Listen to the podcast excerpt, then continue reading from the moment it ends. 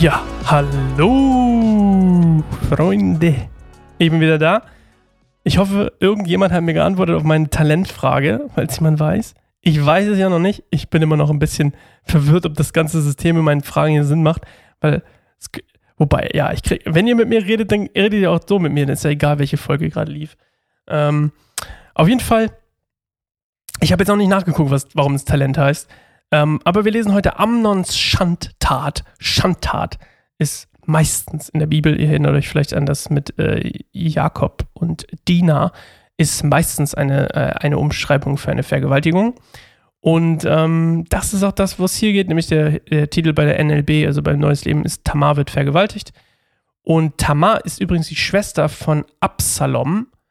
Und das ist der Sohn von Macha, also Maach, Maacha, so.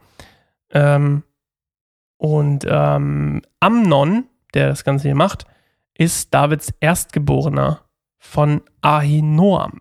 Also, ihr merkt alles ein bisschen innerhalb der Familie, weil das ist ja auch das. Let's go. Das ist das, was Nathan ausgerichtet hat von Gott, was die Strafe für seine Sünde damals mit Bathseba war. Das Schwert gegen seine eigene Familie, in seiner eigenen Familie wird kein Frieden sein. Ah. Das Schwert niemals von seinem Haus fernbleiben. Uh. Und jetzt beginnt das, diese Folgen von seiner Sünde. Die Konsequenz der Sünde zieht jetzt in seine Familie ein. Und in dem Fall übrigens ist es wieder die Lust von Amnon, die die ganze Misere hier zum Starten bringt. Ähm, ja, na, wenn das, das ist mal kein Zufall, würde ich sagen, dass das die Lust ist, die David damals dazu gebracht hatte, Bathseba, äh, mit Bathseba die Ehe zu brechen und dann Uriah zu töten und, ne, hm, na, okay, ihr merkt ein Muster. Wir lesen erstmal. Das ist übrigens 2. Samuel 13, 1 bis 22. Danach geschah folgendes. Davids Sohn Absalom hatte eine schöne Schwester namens Tamar. Amnon, auch ein Sohn Davids, verliebte sich in sie. Amnon war so besessen von seiner Halbschwester Tamar, dass er krank wurde. Sie war eine Jungfrau und er sah keine Möglichkeit, an sie heranzukommen. Doch Amnon hatte einen Freund namens Jonadab. Er war der Sohn von Davids Bruder Schammer. Er sagte zu Amnon, was ist los? Welchen Grund kann es geben, dass der Sohn eines Königs jeden Morgen so niedergeschlagen aussieht?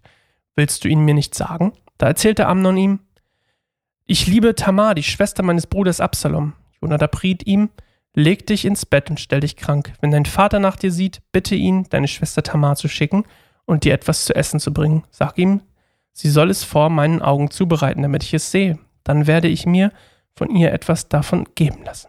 Also legte Amnon sich hin und stellte sich krank. Als der König ihn besuchte, bat Amnon ihn, lass doch meine Schwester Tamar kommen und vor meinen Augen eine oder zwei Kuchen backen. Sie soll, sie soll sie mir zu essen geben. Da schickte David Tamar ins Haus von Amnon, damit sie ihm etwas zu essen zubereitete. Tamar ging ins Haus ihres Bruders Amnon. Während er im Bett lag, konnte er zusehen, wie sie den Teig knetete. Dann backte sie daraus ein paar Kuchen für ihn. Doch als sie ihm die Kuchen auf einem Teller brachte, weigerte er sich zu essen. Geht alle hinaus, befahl er seinen Dienern. Sie verließen das Zimmer. Dann sagte er zu Tamar, nun bring das Essen in mein Schlafzimmer und gib es mir dort. Also brachte Tamar es ihm ans Bett. Doch als sie es ihm, als sie es ihm gab, packte er sie und sagte, komm, leg dich zu mir, meine Schwester. Nein, mein Bruder, rief sie, tu mir das nicht an, du weißt, dass so etwas in Israel ein schweres Verbrechen ist. Wohin könnte ich nach dieser Schande noch gehen? Und du würdest in Israel als Schänder gelten. Bitte sag es dem König und er wird unserer Heirat, unserer Heirat zustimmen. Aber Amnon wollte nicht auf sie hören und überwältigte und vergewaltigte sie. Dann schlug seine Liebe in Hass um und er hasste sie mehr, als, sie, als er sie je geliebt hatte. Hinaus, herrschte er sie an. Nein, nein, schrie Tamar, mich jetzt zurückzustoßen zu stoßen, ist ein größeres Unrecht als das, das du mir bereits angetan hast. Aber Amnon wollte nicht auf sie hören. Er rief nach seinem Diener und befahl, schaff diese Frau hinaus und verriegle die Tür hinter ihr. Da warf der Diener sie hinaus und verschloss die Tür hinter ihr. Sie trug ein langes Gewand, wie es damals für die Töchter des Königs, die noch Jungfrauen waren, Brauch war. Doch nun zerriss Tamar ihr Gewand, streute sich Asche auf ihr, ihren Kopf, Asche auf ihr Haupt übrigens, ist ein Sprichwort, und legte die Hand darauf. Dann lief sie laut schreiend fort. Da fragte sie ihren Bruder Absalom, ist es wahr, dass Amnon mit dir geschlafen hat? Beruhige dich. Er ist ja dein Bruder, also gräme dich doch nicht deswegen. Und von da an lebte Tamar einsam im Haus ihres Bruders Absalom. Als König David hörte, was geschehen war, wurde er sehr zornig, und Absalom redete kein Wort mehr mit Amnon, denn er hasste ihn, weil er seine Schwester Tamar vergewaltigt hatte. Okay, also, ich hatte euch ja gesagt, die Folge, das Schwert in der eigenen Familie. Okay. Erstmal der Verlust dieser Jungfräulichkeit quasi damals, das ist, das ist sowieso krass. Ja, können wir mal vorstellen, er vergewaltigt sie und sie sagt, hey, dass du mich jetzt rausschmeißt, ist eigentlich noch schlimmer.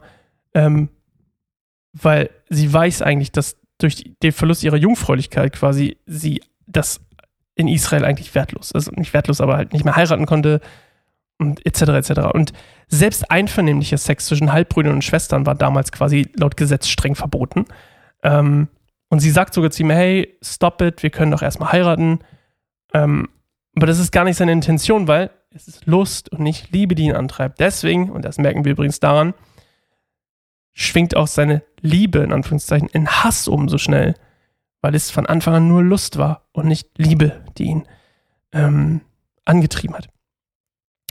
Und übrigens die Konsequenz übrigens war, wenn Halbbrüder und Halbschwestern miteinander Sex hatten, war, dass sie aus der, aus der Bundesgemeinschaft, also quasi aus dem Bund äh, Gottes ausgeschlossen wurden. Und äh, das passiert Tamar hier natürlich nicht, weil, wie wir auch am Ende hören, du kannst ja nichts dafür, ähm, logischerweise.